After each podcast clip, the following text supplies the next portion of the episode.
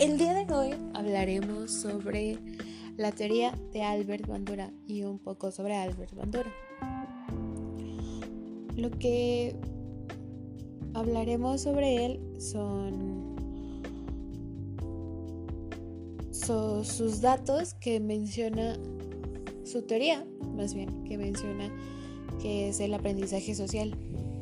Como estos niños, porque él hace un experimento con niños, y el muñeco Bobo. El experimento es, pone a dos grupos de niños. Unos niños van a ver una película, en esta película eh, ven como un, adulto eh, agarra el muñeco Bobo y lo, lo golpea, lo, lo tira, cosas así.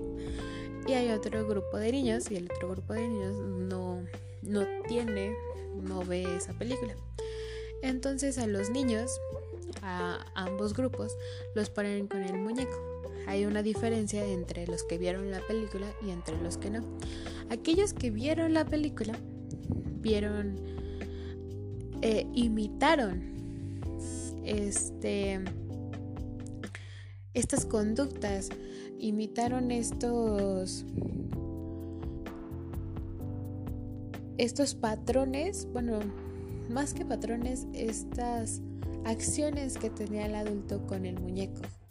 Obviamente esto les, les interesó, este fue un descubrimiento bastante impresionante porque los se daban cuenta que los niños imitaban las cosas que el adulto hacía sin que se les diera algo a cambio era muy interesante para ellos y más para, Albert Bandura. Eh, él menciona que trata de comprender cómo se da la adquisición de conocimientos, creencias, actitudes y forma de pensar de las personas con respecto al entorno social. Obviamente esto lo, lo aplica y se ve con los niños. Los niños aprenden por por, ahora sí, por, por imitación. Muchos de los niños aprenden por imitación, hay otros que, que no, pero en la mayoría sí pasa este caso de, no sé, ven a la, a la mamá cepillarse el cabello y los niños también lo quieren hacer. El ejemplo está, la niña ve a su madre maquillándose y dice, yo también me quiero maquillar, porque se ve interesante aquello que está haciendo mi mamá hay muchos ejemplos que se pueden dar sobre esta, eh, este aprendizaje vicario que menciona Albert Bandura. Esto también se relaciona mucho con la teoría que tiene Skinner, que son los condicionamientos este, operantes. Lo que menciona Skinner es que hay refuerzos y castigos para la adquisición de conductas. Entonces esto también lo, lo como que lo rescatan de esa, de esa teoría. Eh, y dicen que no se hará en base a estos condicionamientos.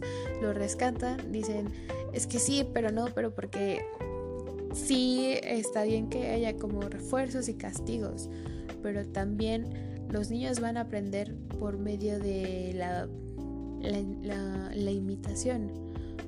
Van a aprender, van a ver, van a observar.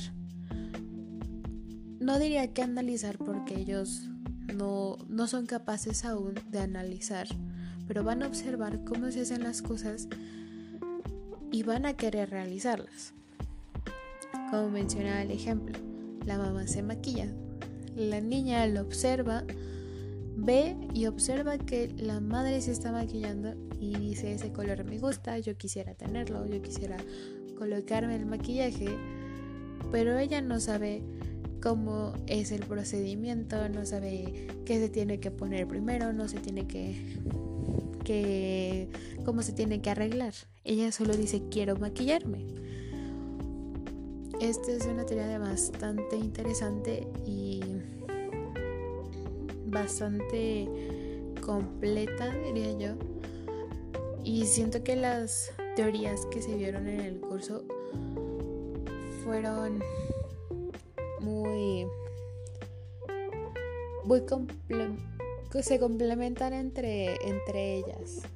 Eh, obviamente muchos hablan sobre esta, este aprendizaje social, este aprendizaje social donde los niños, hasta incluso los adultos lo seguimos, lo seguimos haciendo, el aprender por imitación. Es muy, muy interesante lo que propone Bandura y creo que eso sería eh, parte de lo que él menciona.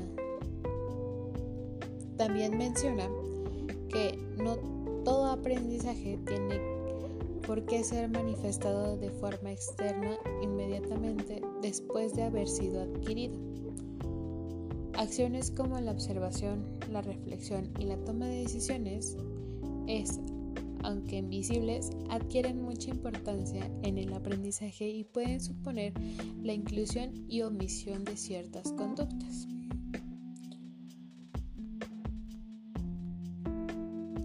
Y bueno, creo que eso sería todo de este podcast, del podcast del día de hoy. Espero que les haya gustado. Em, hasta luego.